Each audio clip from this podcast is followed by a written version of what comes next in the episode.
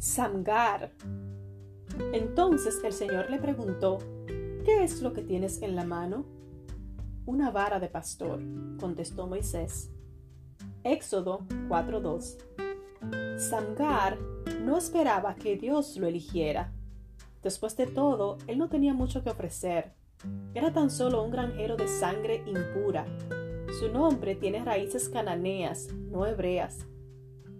Si el trabajo de de Israel se hubiera ofertado en los clasificados de la época, Samgar no hubiera podido cumplir con los requisitos por su falta de experiencia y preparación. Él solo tenía a su ganado y su vara para arrear bueyes. Pero, ¿de qué servía eso contra todo un ejército de filisteos? Sin embargo, Samgar decidió poner lo poco que tenía en las manos de Dios y su vida cambió por completo. La Biblia resume su historia con un solo versículo. Después de Ahod fue Samgar, hijo de Anat, quien rescató a Israel.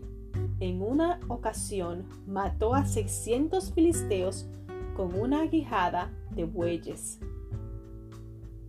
La historia de Samgar conmueve mi alma, escribe Lisa de en su artículo Una vida extraordinaria e impactante. Él era una persona común en algún lugar común y hacía un trabajo común.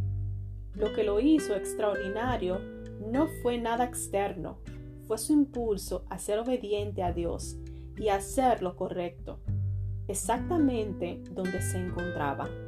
Su trabajo era ser obediente, todo lo demás era trabajo de Dios. A veces pensamos que nuestras vidas y nuestros esfuerzos son demasiado pequeños como para determinar una diferencia. Sin embargo, Dios únicamente nos pide que seamos fieles con lo que tenemos en la mano. Cinco panes y dos peces, un poco de harina y aceite, cinco piedras lisas y una onda. Dios no necesita que tengas recursos o talentos extraordinarios, sino que estés dispuesta a usar tu vara para arrear bueyes exactamente donde estás. Los israelitas no podían forjar espadas en aquellos días, porque los filisteos no se lo permitían. Pero Samgar no dejó que esto lo detuviera. Las varas para arrear bueyes de aquel entonces tenían más de dos metros de altura y un cincel en uno de sus extremos, que servía para limpiar el arado. Samgar sencillamente afiló lo que ya tenía y lo puso para servir.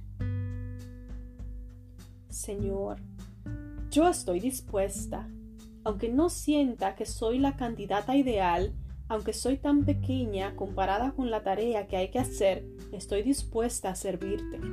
Te entrego todo lo que soy y lo que tengo. Confío en que por más comunes que sean mis talentos y las circunstancias, será más que suficiente en tus manos.